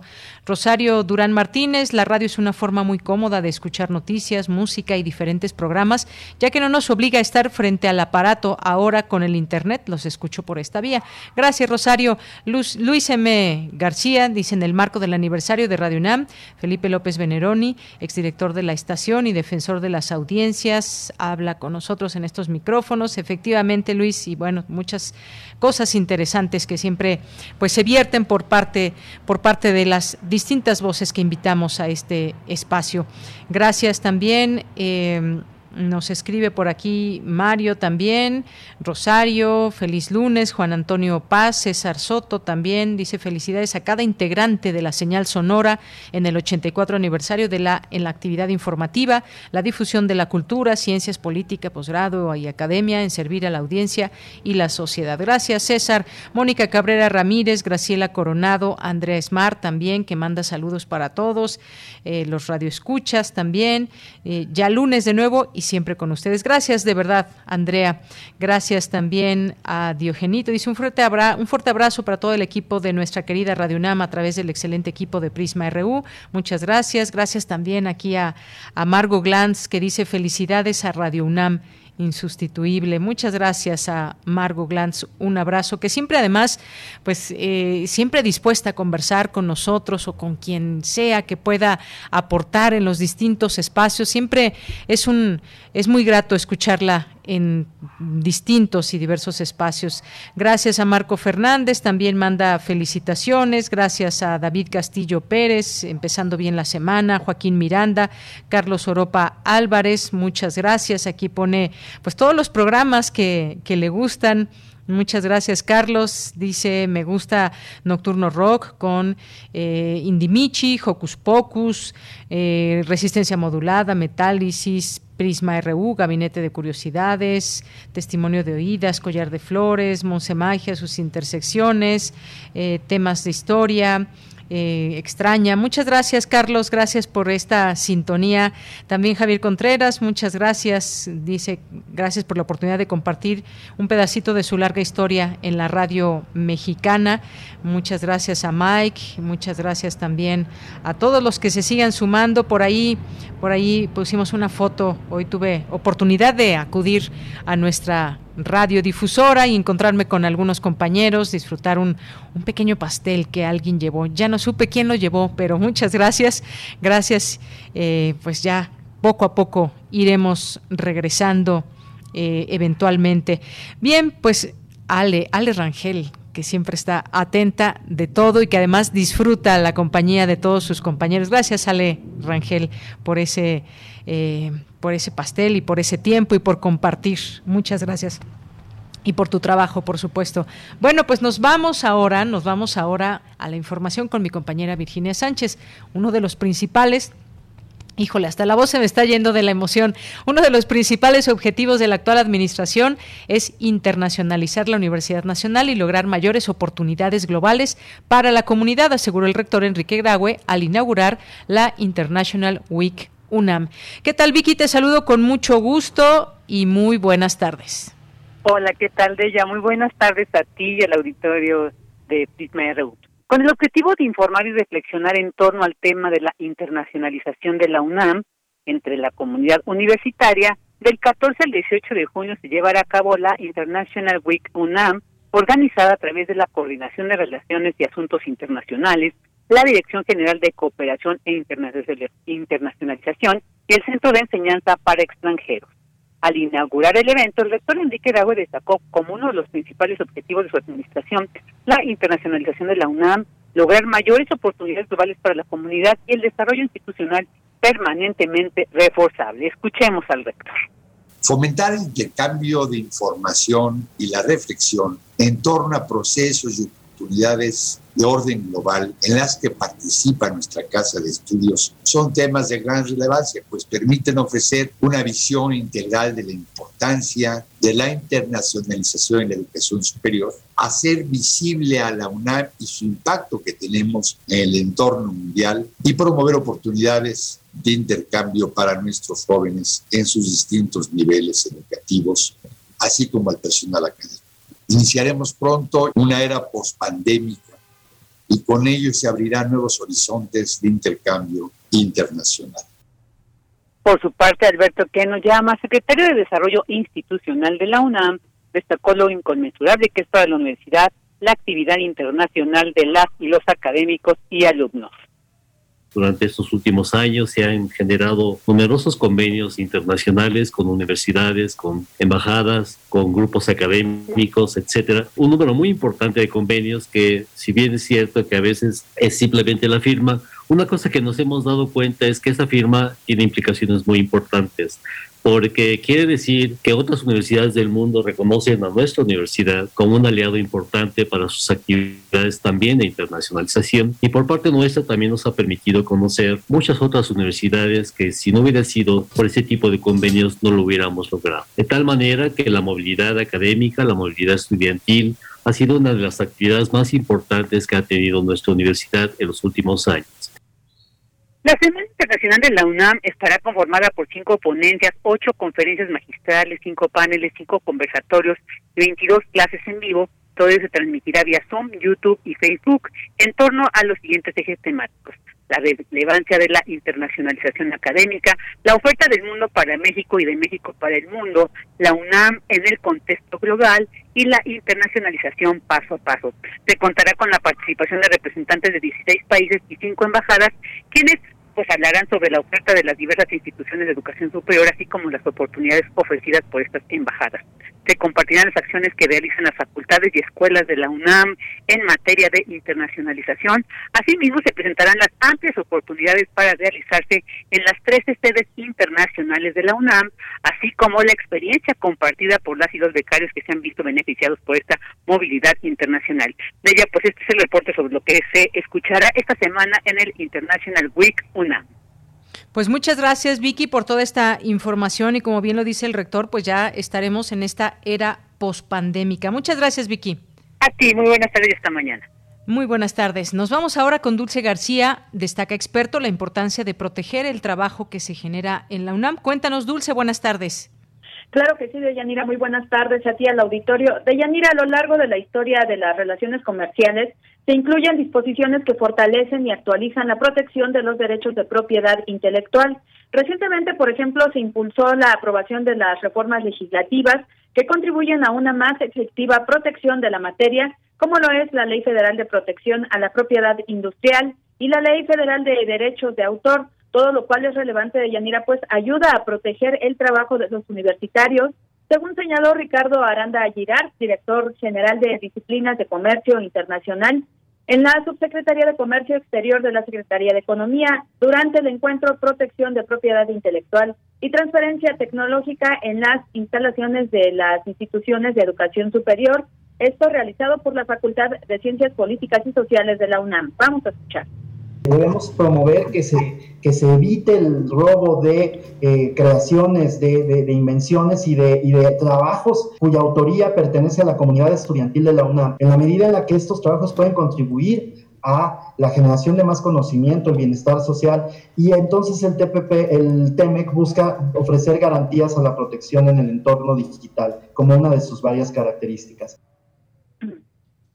Deyanira, el experto refirió que desde 2016 se han hecho modificaciones a tratados como el de la Asociación Transpacífico para dar más fuerza a los derechos de propiedad intelectual y que esto involucraba a países de América del Norte, América Latina y de Asia también, con un alcance muy ambicioso en el rubro. Sin embargo, todo esto se enfrenta a, siempre a situaciones como el hecho, por ejemplo, de que en esos años Estados Unidos se haya retirado de dicho acuerdo y motivo por el cual el vecino del norte sigue siendo cuestionado. Vamos a escuchar nuevamente al experto. Eh, vamos a, aprovechar ese instrumento como un balance contra, contra algunos contra enfoques distintos al nuestro en materia de propiedad intelectual, como se, se argumenta es el enfoque de China. Y, y, y, la pregunta está en el aire todavía. No ha, habido, no ha habido una respuesta definitiva respecto al regreso de Estados Unidos al TPP. Deyanira, recordemos que a partir del primero de julio de 2020, el tratado entre México, Estados Unidos y Canadá rige el comercio en América del Norte, imponiendo estándares de propiedad intelectual más altos en la región. Su capítulo sobre propiedad intelectual, producto de una enmienda del 10 de diciembre de 2019 al texto originalmente acordado, contiene obligaciones relevantes en todo el espectro de la propiedad intelectual, incluyendo marcas, indicaciones geográficas, derechos de autor y secretos industriales, todo lo cual debe seguirse analizando y cuestionando según el experto. Esta es la información. Bien, pues Dulce, muchísimas gracias y buenas tardes. Gracias a ti, muy buenas tardes. Hasta luego. Y nos vamos ahora con Cindy Pérez Ramírez. Inauguran primer Congreso Virtual de Estudios Norteamericanos. Somos región. Cuéntanos de qué trata, Cindy. Buenas tardes. Deyanira, muy buenas tardes a ti y a todo el auditorio de Prisma RU. Del 14 al 18 de junio se realizará el Congreso Virtual organizado por el Centro de Investigaciones sobre América del Norte con el fin de impulsar la interacción entre especialistas en temas sobre la región de América del Norte e incentivar la participación de jóvenes que estén incursionando en la investigación de nuevas líneas temáticas sobre el campo de estudio. Escuchemos a Guadalupe Valencia, coordinadora de humanidades de la UNAM.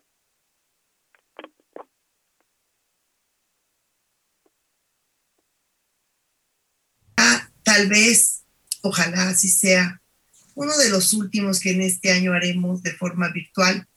A lo mejor cambiaremos a formas híbridas y después a formas presenciales, pero nos encaminamos hacia allá. Somos región, a manera de pregunta, me pareció muy provocador porque estas preguntas que no admiten por respuesta un sí o un no, estoy clara que esa pregunta no tiene una sola respuesta, sino a las posibilidades de contar con elementos para construir respuestas e interpretaciones muy ricas como corresponde a una comunidad académica en donde la inteligencia colectiva realmente ha logrado construcciones, eh, interpretaciones eh, muy importantes para entender la región. En su intervención, Graciela Martínez Alce, directora del Centro de Investigaciones sobre América del Norte de la UNAM, el CISAN, explicó que durante 31 años esta entidad se ha dedicado a estudiar la política, economía, sociedades y cultura de Estados Unidos y Canadá y las relaciones que guardan con México. Desde la firma del Telecán en 1994, estos tres países se han erigido como una de las conformaciones económicas regionales más dinámicas en el mundo, a pesar de las asimetrías que en ella conviven y de que en ocasiones sus perspectivas políticas no coinciden. Las firmas de los tratados comerciales también han contribuido a que nuestros vecinos norteños miren al sur de tal modo que en este más de un cuarto de siglo nuestras sociedades están más alertas unas de otras y existen mayores intercambios culturales. Queríamos un poco jugar con la idea de si el, la firma del Tratado de Libre Comercio nos había impuesto a nosotras las y los mexicanos una obligación de mirar hacia el norte y a los estadounidenses y canadienses una alerta para que miraran un poquito al sur. Deyanira, en este primer Congreso Virtual de Estudios Norteamericanos Somos Región, estarán más de 100 ponentes, habrá 27 mesas de trabajo y una más de creadores sobre diversos temas para profundizar en el análisis multidisciplinario de América del Norte. Esta es la información. Cindy, muchas gracias y buenas tardes. Muy buenas tardes. Continuamos. Sala Julián Carrillo presenta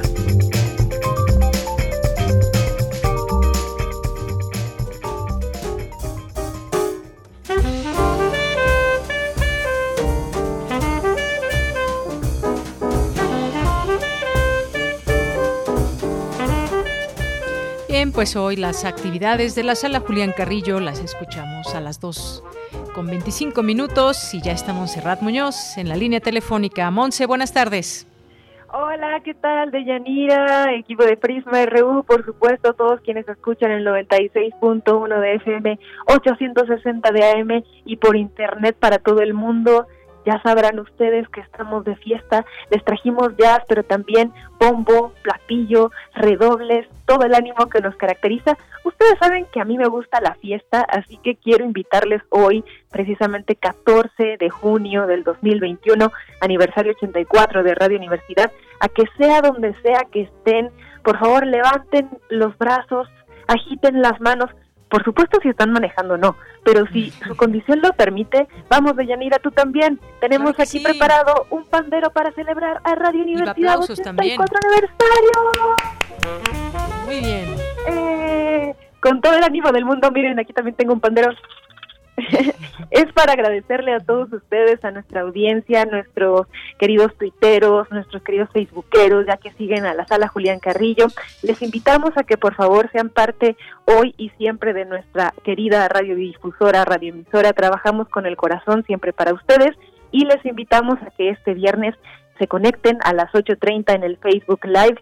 Conversaremos con unos tremendos musicazos. Lo que suena ahorita es el viaje de Alonso, de un excelente compositor joven mexicano. Él es Enrique Luna, estudiante de la FAM, de la Superior de Música. Y este año, como, como noticia y también como felicitación para él si está escuchando, se nos va a Berlín a estudiar. Entonces, él es un talentazo y presentará música de su autoría y propia composición al lado de Saúl Ojeda, Gabriel Valderas, Toto Nava y Emilio Reina.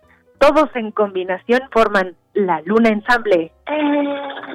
Y estarán este viernes en entrevista con nosotros 8.30, Facebook Live y a las en intersecciones con música de estreno, programada en el corazón del aniversario de nuestra querida Radio UNAM para todas y todos ustedes. Entonces, ya tienen ahí la invitación, si les gusta el jazz propositivo, novedoso, mexicano, mexicanísimo, conéctense por favor y sintonicen nuestro programa Intersecciones. También invitarles a que sigan al pendiente de las actividades virtuales de esta página porque tendremos también entrevistas de los otros libros, conversaciones y encuentros editoriales, ventana poética, también exposiciones de pintura virtual, próximamente teatro esperando ya abrir la sala en aguántenos, aguántenos, nomás unos tantitos, unos tantitos de tiempo y ya podremos pronto encontrarnos, abrazarnos y bueno, extenderles a todos esta invitación. Nos encontramos vía digital Facebook Sala Julián Carrillo y bueno, con todo el ánimo del mundo celebrando hoy 14 de junio el aniversario 84 de Radio UNAM. Muy bien, pues muchas gracias Monse, gracias como siempre por esa alegría y ese entusiasmo y así este día especial 84 años de Radio UNAM, seguir festejando y qué mejor que hacerlo a través de la radio también. Muchas gracias Monse. De la radio y de la música. En Twitter les dejé una playlist con muchísimas bandas de intersecciones. El chiste es que la pongan en aleatorio y la canción que les toque es un mensaje especial para ustedes. Perfecto. Muchas gracias, Monse. Un abrazo. Abrazo sonoro. Hasta luego. Porque tu opinión es importante, síguenos en nuestras redes sociales, en Facebook como Prisma RU y en Twitter como arroba PrismaRU. Bien, continuamos, dos de la tarde con 29 minutos y nos acompaña ya vía telefónica Yolanda Medina, quien es jefa de fonoteca de Radio UNAM, una persona que ama su trabajo y que conoce y nos puede decir a detalle qué es lo que tenemos en, pues, en la fonoteca de Radio UNAM y además también en nuestra página todo lo que toda la oportunidad que tenemos de escuchar distintos programas. Yola, ¿cómo estás? Bienvenida, buenas tardes. Hola, Bella, muchas gracias. Qué gusto saludarles, qué gusto saludarles tarde, pero un abrazo muy grande por su quinto aniversario y un abrazo a todos los que formamos parte de Radio UNAM a tu equipo, a Tamara, a Rodrigo, a Daniel, a Cindy, a Cristina, a Dulce, a Denis, no sé si se me escape alguno por ahí, a nuestro operador en cabina, a todos los que formamos parte de Radio UNAM, un gran abrazo porque solo juntos lo hacemos. Claro que sí, estoy de acuerdo contigo. En equipo se hacen las cosas y en la radio, pues evidentemente eso es parte primordial.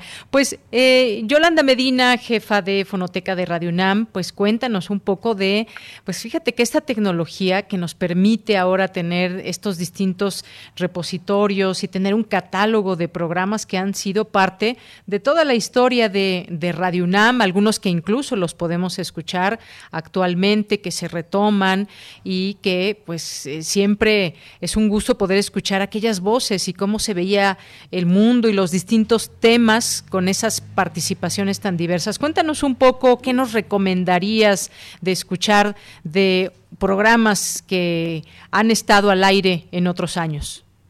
Mira, hace unos momentos escuchaba yo a la maestra Margot Glantz y la verdad es que tenemos una deuda con ella de algunos programas suyos que estamos prontos a subir, pero nada más decirle que no están perdidos ni sus erotismos, ni su metamorfosis del vampiro, ni la literatura mexicana, la onda, todo eso está, pero la, el proceso de catalogación de los programas es lento de Yanira.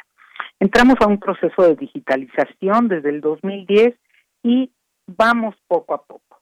Pero ya podemos disfrutar con mucho agrado, por ejemplo, programas de entrevistas como Retrato Hablado, que hacía Elvira García en los finales de los 70 y principios de los 80 en donde nos muestra a diferentes personalidades de la cultura mexicana que nos narran a través de sus voces su vida, sus proyectos, sus trayectorias. Es muy interesante. Hay una segunda época de los 2005 más o menos, todavía esa no está en Radio UNAM, pero podemos escuchar, no sé, al mismo este, Alejandro Gómez Arias, fundador de nuestra radio, en un programa hablando de esos años, ¿no? De, de, lucha en el 29 por la autonomía y después de los primeros años de Radio UNAM. Tenemos este un programa muy importante que fue este, nombrado Memoria del Mundo, este de Alay de Fopa, el Foro de la Mujer, del cual ya hemos hablado en otro momento y en este en estos tiempos se está retransmitiendo con una pequeña este presentación de contexto hecha por Carmen Limón, que nos da un panorama en donde desgraciadamente vemos que la situación de las mujeres en 50 años no ha cambiado mucho. Tenemos, por ejemplo, el Rincón de los Niños, que hacía Rocío Sanz en los 70, en 71 empezó el programa, y que jugaba un poco con el programa que tenía Radio Educación, que se llamaba Alrededor de la Música, en donde nos enseñaban música, nos enseñaban a los animales, a las profesiones del que en ese momento estaban, todavía no había teléfonos celulares, todavía podíamos escapar de la televisión, pero con un gusto muy grande, Rocío Sanz se dedicaba a hacer este programa que después fue editado por Voz Viva de México, muchos de estos programas. Tenemos también, por ejemplo, la participación de Raúl Helmer de Folclor Mexicano, en donde Raúl Helmer nos presentó la música de México en, de la cual él hizo las grabaciones a través de diferentes comunidades de México, de fiestas, de ceremonias, de eventos, este, santorales de algunos pueblos y la música que acompañaba a estas comunidades en su diario vivir y era muy interesante. Ese programa es del 62, ya está en, en, la página web. De Margot Glantz tenemos completa la serie de divergencias ahora que está saliendo Las Divergencias de Margot Glantz, que fue una coproducción con la Fonoteca Nacional. También tenemos Las Divergencias de Margot Glantz. Te digo, tenemos una deuda todavía con ella, pero sí están sus programas y poco a poco vamos a ir subiéndolos. Durante mucho tiempo, fíjate que transmitíamos idiomas a las 7 de la mañana no todos los idiomas podemos subirlos porque no nos pertenecen. Eran intercambio con embajadas este, de México, de otros países en México, pero sí tenemos el italiano a través de sus canciones que nos han solicitado mucho y esa es producción de Radio. Ya está en la página web este curso de idiomas y es muy interesante a pesar de que es un curso de los años 70, todavía podemos aprender muchísimo de estos cursos porque están muy bien hechos, ¿no? Tenemos, ustedes decían hace un rato, salió en, el, en la nota este un audio de literatura española que tenía a su cargo Luis Ríos. Son muchísimos programas este, sobre literatura española. Era una cátedra divina, este, una realmente era un lujo tener a un este colaborador de ese tamaño. Tenemos muchos radioteatros, muchísimos radioteatros. Estamos este, trabajando en subir todos estos radioteatros, pero ya tenemos, por ejemplo, algunas series de radioteatros que les llamábamos teatros episódicos o radionovelas. Está Amorosos Fantasmas de Paco Ignacio Taibo, está El Apando de José Revueltas, está el ensayo sobre la ceguera de Saramago, La Madre de Máximo Gorki, Las hijas de Rebeca de Dylan Thomas, Así asesinaron a Trotsky de, en un guion de José Woldenberg sobre el testimonio de Leandro Gómez Salazar. Tenemos muchos radioteatros de teatro de nuestro tiempo que producía Max Sau. Y no está toda la serie, pronto estará toda la serie.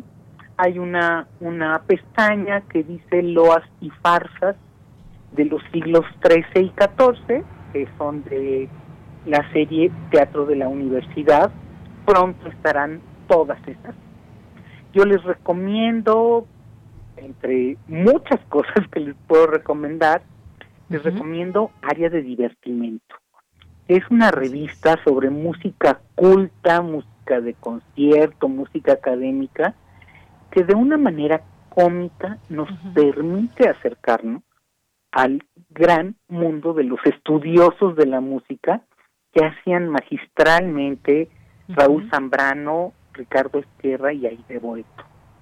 Son wow. Y bueno, estamos trabajando, no es fácil, pero muchos extrañamos la voz de nuestro gran Miguel Ángel Granados Chapa. Ya han sido digitalizados los programas de plaza pública y poco a poco vamos a ir subiéndolos. Nos hace falta esa voz que nos de un punto de vista de análisis político para estas estas elecciones, para esta época este, que estamos viviendo con tanta eh, diferencia entre entre los mismos radioescuchas y entre la sociedad, ¿no? Entonces, aquí estamos en eso, no dejamos de trabajar, el hecho de que estemos trabajando desde casa no quiere decir que hayamos suspendido nuestras labores. Te diría que le dedicamos más tiempo ahora que cuando estábamos en la oficina, porque no paramos, no paramos de hacerlo con mucho gusto. Nos, a mí al menos no solo me apasiona, me gusta encontrar las voces. Desgraciadamente, hace un rato que eh, estabas entrevistando al maestro Héctor, me doy cuenta de cuántas voces se perdieron. Todos los programas que eran en vivo no se grababan. Entonces, tenemos unos grandes huecos, sobre todo en los 60 y en los 70 porque no salían, no, no se grababan, ¿no? Y en, en los 70 la carencia de, en la aduana de cintas que nos pudieran seguir alimentando esta fonoteca, pues se necesitó reciclar mucho de este material. Pero tenemos grandes cosas, yo los invito a que se asomen por, por nuestra página radiopodcast.unam.mx, está puesta de una manera eh, en orden. ordenada alfabéticamente, hay que saber el nombre del, del, del programa. Si no hay del lado derecho hay una búsqueda por temas están los los programas de Raquel Tibol de los que hablaban también hace un rato. Hay muchísimo y pronto vamos a seguir subiendo más pronto porque ha sido un trabajo que fue suspendido en un momento pero poco a poco vamos retomando Claro que sí, Yola. Pues te agradezco muchísimo el que nos recomiendes estas distintas series, radioteatros y que exploremos a través de la página de internet muchas voces, como bien dices, muchas voces que ya no están, que se les extraña, como Miguel Ángel Granados Chapa, y pues ya, ya encontraremos también en su momento Plaza Pública.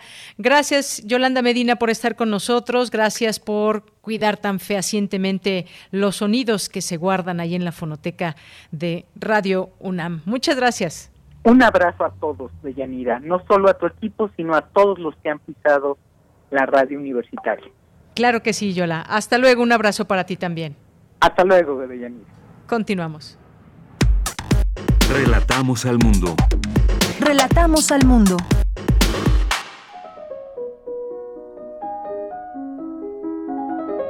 Cartografía RU con Otto Cázares.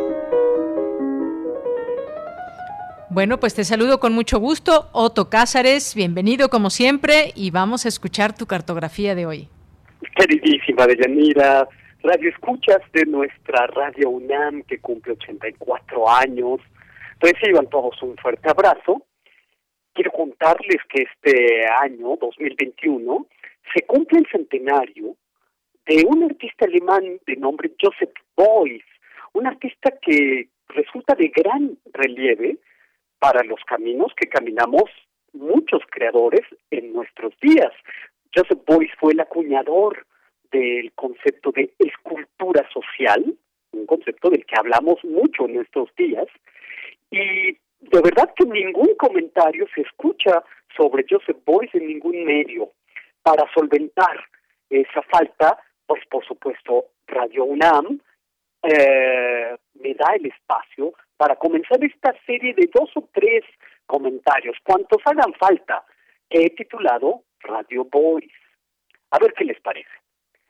Eh, resulta que a los 23 años de edad, Joseph Boyce era el piloto del ejército alemán y resulta que en las batallas de Crimea su avión fue derribado y el piloto, jovencísimo de 23 años, de milagro sobrevivió con numerosas fracturas, con quemaduras, porque fue recogido por unos tártaros nómadas que lo llevaron al interior de una caverna y ahí lo salvaron uh, al maltrecho piloto con ungüentos, con grasas, cubrieron su cuerpo con fieltro, elementos, todos estos que aparecen en su obra, por cierto, fermentos, grasas, fieltro, desde luego. Las reacciones químicas de ciertas sustancias son parte de su propuesta integral, pero también el chamanismo y la noción de lo ritual, es decir, todo aquello que le permitió sobrevivir.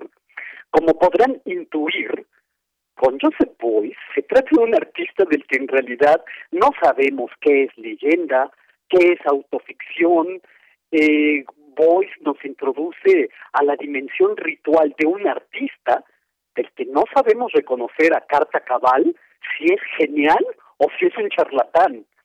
Eh, Joseph Boyce, con gran poesía y misticismo, hizo pasar su charlatanería por genialidad o su genialidad por charlatanería, como ustedes prefieran. En una ocasión, durante un performance, es decir, durante una acción artística, en el Festival de Arte Nuevo en Aquisgrán el año 63, un espectador furioso por lo que veía le dio un puñetazo a Joseph Boyce y este introdujo este imprevisto en su acción, conjuró el odio del espectador con una cruz. Hay una famosa imagen en blanco y negro del artista Joseph Boyce con la nariz sangrante, el brazo en alto y la cruz en otra de sus manos. Digamos que fue un charlatán genial que fundó en los años 70 junto con Heinrich Boll, es decir, el autor de las opiniones de un payaso, o la impresionante novela, novela La Casa Sinamo, un escritor de la dura literatura alemana de posguerra, fundó con él la Universidad Libre Internacional de Creatividad e Investigación Interdisciplinar en los años 70, una universidad donde tuvo lugar la concentración utópica de sus andanzas como pedagogo, que Joseph Boyce, sobreviviente de guerra, dedicó gran parte de su vida a la pedagogía artística en la ciudad de Düsseldorf, haciendo esta ciudad una capital artística, desde luego. Su proyecto pedagógico artístico estribó en que ninguna situación del flujo de la vida eh, eh, fuera percibida como ajena a una actividad creativa. He dicho actividad creativa Por lo tanto, hay que incluir al arte, porque Joseph Boy sostenía que hay arte no creativo, y a veces tiene razón. De hecho, grandes artistas activos todavía en nuestros días, eh, o activos en un pasado reciente, fueron discípulos de Joseph Beuys. Ah, cabe mencionar a los pintores alemanes Georg Immendorf, eh, Sigmar Polke, Gerhard Richter, entre otros, Marcel Brosters, etcétera. Todos estos nombres pueden decir poco a muchos, pero son artistas de gran relieve de un pasado reciente o que incluso siguen activos, como Gerhard Richter. Eh, en términos de su pedagogía, lo que buscó Joseph Beuys es que una idea puesta en acción empuja las sendas de la autoformación. Se trata de una educación estética donde, donde la lección metodológica aspiraba a la fundación de una propia pedagogía por cada situación que se presentara. Una situación artística o creativa que tuviera la obligación de construir otro mundo. En una pedagogía experimental que nosotros bien podríamos tildar de contrapedagogía, percibiendo esta contrapedagogía como una práctica por sí misma. De hecho, el año 73, la Universidad Libre Internacional de Creatividad e Investigación Interdisciplinar, hasta tengo que tomar aire, dio a conocer un manifiesto en el que se dice lo siguiente, la creatividad no se limita a aquellos que practican las formas tradicionales de arte. E incluso, en el caso de artistas profesionales, la creatividad no se limita al ejercicio de sus propias actividades artísticas. Cada uno de nosotros, dice el manifiesto, la traducción es mía, así que me hago responsable de eh, probablemente la falta de belleza de, los, los enunciados, cada uno de nosotros posee un potencial creativo oculto, dice el manifiesto. Reconocer, explorar y desarrollar ese potencial es la búsqueda de esta escuela. Y más adelante, dice el manifiesto, 1973, en una nueva definición de creatividad, los términos de profesional o de aficionado quedan superados. Esto es algo muy importante porque democratiza la figura del creador. No se limita estrictamente a los productores de pinturas, esculturas o lo que lo que nosotros asociamos regularmente a la producción artística. Hay desde luego en estos planteamientos de Joseph Boyce y de su universidad un elemento redentor, porque Boyce asume que la historia tiene una finalidad y que puede dirigirse. Su objetivo es hallar la resolución de los conflictos en el plano de lo real y en el plano de lo social. Eh, la, la Universidad Libre enseñaba el derecho a ver la vida como un experimento artístico la vida individual como un experimento, pero que a través de la noción del trabajo y de la actividad hallaba una desembocadura en un ámbito de redención social.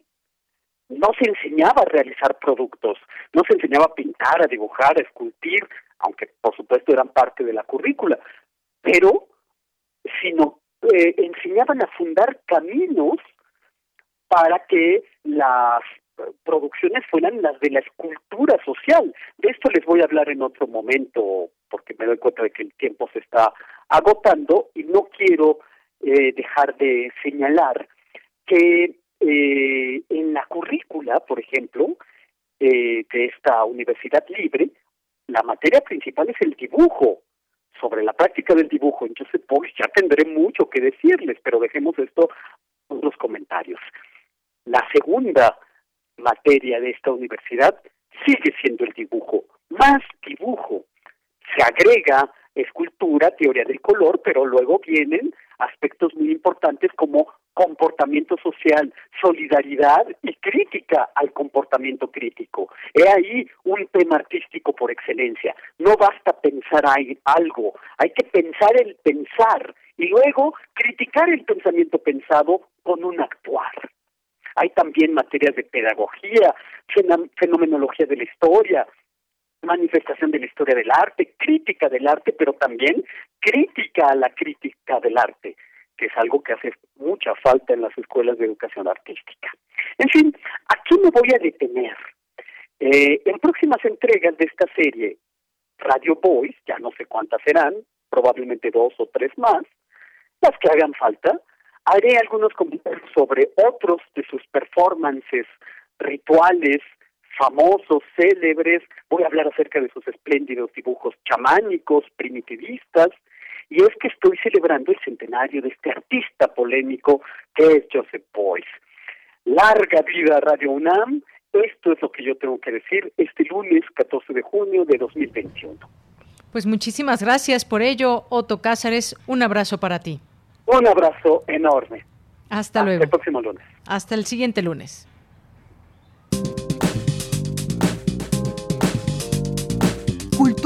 RU. Nos vamos a Cultura con Tamara Quirós. ¿Qué tal, Deyanira, amigos de Prisma RU? Es un gusto iniciar la semana con ustedes y claro, saludarlos a través de las frecuencias de Radio UNAM. Hoy, un día muy especial porque nuestra radiodifusora cumple 84 años. Nos unimos al festejo y por supuesto deseamos larga vida a la radio universitaria. Y bueno, antes de finalizar nuestra transmisión, tenemos información. Les comparto que el pasado 9 de junio se conmemoró el Día Internacional de los Archivos, una fecha que tiene como objetivo promover la importancia vinculada a la investigación y el resguardo de la memoria histórica y cultural de una organización o entidad. Para entrar en mayor contexto, se le denomina archivo a un espacio físico debidamente acondicionado para la conservación, resguardo y custodia de documentos generados por una nación, entidad u organismo, respaldando su identidad cultural e institucional. Sobre la importancia de la conservación del material, habla Leslie Olvera Becerra, coordinadora del Archivo Histórico y de Investigación Documental del Instituto de Investigaciones Estéticas de la UNAM. Para empezar, cualquier tipo de documento, ya sea en cualquier soporte, pues la importancia radica en que tengamos espacios adecuados, en que el material esté con guardas correspondientes de acuerdo a su soporte. El no tener una buena conservación nos va a hacer que perdamos información valiosísima que puede enriquecer el patrimonio cultural de la humanidad, no solo del instituto o de la universidad. En 2007, la dirección del Instituto de Investigaciones Estéticas vio la necesidad de centrar en un solo espacio tanto la memoria documental histórica del instituto como las donaciones que se hicieron en su momento de colecciones y archivos de personalidades altamente reconocidas en la investigación, la docencia y la difusión de la historia del arte. Los archivos estaban dispersos, unos se encontraban en el archivo de concentración y otros en la biblioteca. De ahí el interés de crear un espacio para el archivo histórico del instituto con el fin de reunir en un solo lugar el acervo documental histórico. Leslie Olvera, coordinadora del Archivo Histórico y de Investigación Documental, nos habla de las actividades que se desarrollan en este espacio. Mi experiencia como archivista, tanto fuera del instituto como dentro del Instituto de Investigaciones Estéticas, puedo decirte que el crear un archivo es todo un arte un arte que difícilmente es realizada o valorada con conciencia, pues para trabajar un archivo necesitas saber qué, cómo, por qué y para qué surgen los archivos organizados en específico los de contenido de arte. Esta organización es vital para la formación de la memoria de una nación, el enriquecimiento cultural y el aprovechamiento social. ¿Qué hacemos? Pues bueno, esta labor archivística requiere toda una destreza y habilidad y pasión para llegar a dialogar de manera fluida con los documentos ya sea que estén en un solo lugar o en diversos espacios, porque muchas veces los archivos, como sabemos, pues están acomodados en diversas oficinas, no solo en un espacio destinado para archivo. Necesita tener buenos procesos técnicos para la correcta organización, que al final de cuentas todo esto nos va a llevar a una difusión y divulgación correcta, basándonos en la teoría y en la normativa existente en materia de archivos. Los archivos que tenemos en estéticas pues tienen un alto contenido en arte, contenido de obras plasmadas artísticamente. Aparte, el trabajo multidisciplinario es algo que a mí me gustaría resaltar mucho porque sí, yo, bueno, yo soy licenciada en archivonomía, pero también es cierto que he requerido de otros profesionales como los historiadores y los que ya están especializados en historia del arte también, que hemos hecho una gran labor en conjunto, ¿no? Porque yo les puedo brindar las herramientas necesarias para conocer la parte archivística en México junto con su normatividad que nos brindan los órganos garantes como el AGM y el INAI, pero también ellos me ayudan a la catalogación correcta de las obras de arte, ¿no? Porque si bien es cierto, no todos somos todólogos, pues ellos conocen más lo que están viendo y me pueden decir con exactitud los datos necesarios para esta catalogación y que el público que ve nuestros catálogos sepa la información correcta, no, no se le brinde información errónea en ningún momento. Y todo esto sirve para una investigación a otros países, no nada más aquí en México. Es importante comentarles que el archivo histórico del instituto resguarda la documentación administrativa generada por el Laboratorio de Arte, antecedente inmediato del instituto, así como las diferentes colecciones de Manuel Toussaint, Francisco de la Maza, Abelardo Carrillo y Gariel, Erasto Cortés Juárez, Vida Cultural de Justino Fernández y los fondos documentales de Beatriz de la Fuente y Salvador Moreno. Escuchamos a Leslie Olvera, coordinadora del Archivo Histórico y de Investigación Documental del Instituto de Investigaciones Estéticas. En algún momento el doctor Toussaint generó el laboratorio de arte y en su momento, bueno, pues un año después se generó ya el Instituto de Investigaciones Estéticas donde él decía que pues el instituto contribuía a que la UNAM fuera un centro máximo de cultura en el país, ¿no? Y eso es lo que tratamos de hacer en el Archivo Histórico y de Investigación Documental, que todas estas obras de arte más aparte el desarrollo ya administrativo del instituto sirva para patrimonio cultural de la nación y además para difundir todas las obras de arte que en México no son conocidas, ¿no? Y que nosotros tenemos a nuestro resguardo y que podemos brindar servicio de ellas eh, para que la gente, no solo investigadores, sino la gente común pueda acudir y pueda eh, conocer un poco más de lo que se hace en la UNAM, ¿no? Para tener más información sobre el archivo histórico y de investigación documental, pueden visitar la página www.estéticas.unam.mx diagonal archivo histórico, donde encontrarán un catálogo de documentos de arte, distintas publicaciones referente a investigaciones artísticas y estéticas. También hay un art dossier para su consulta, así que los invitamos a explorar el archivo histórico del Instituto de Investigaciones Estéticas, un espacio que resguarda la memoria documental de su trayectoria como institución clave a partir de su fundación en 1936 en el campo de la historia del arte en México. También pueden seguirnos en redes sociodigitales, nos encuentran en Twitter como arroba prisma.ru y a mí en arroba tamaraquiros-m. Será un gusto leerlos. Deyanira, te regreso los micrófonos. Hasta mañana. Hasta mañana, muchas gracias Tamara y nos despedimos. Gracias a todas y a todos los que forman parte hoy de Radio UNAM en esta etapa que además será recordada con muchas emociones porque ya han sido dos aniversarios en pandemia, eh, en los aniversarios de Radio UNAM, y sin poder celebrar con nuestra audiencia como normalmente se hace, se hacen programas especiales, se invita a los radioescuchas, eh, estar con nuestros compañeros también. Pues gracias, gracias a todos ustedes, gracias a nuestro director Benito Taibo por las oportunidades, las posibilidades que genera siempre para los que colaboramos en Radio UNAM. Muchas gracias. Y a nombre de todos, soy de Yanira Morán, a nombre del equipo de Prisma RU, que forma parte de Radio UNAM. Gracias por su confianza siempre, por su sintonía. Siempre estaremos agradecidos a esa audiencia. Muy buenas tardes y buen provecho. Hasta mañana.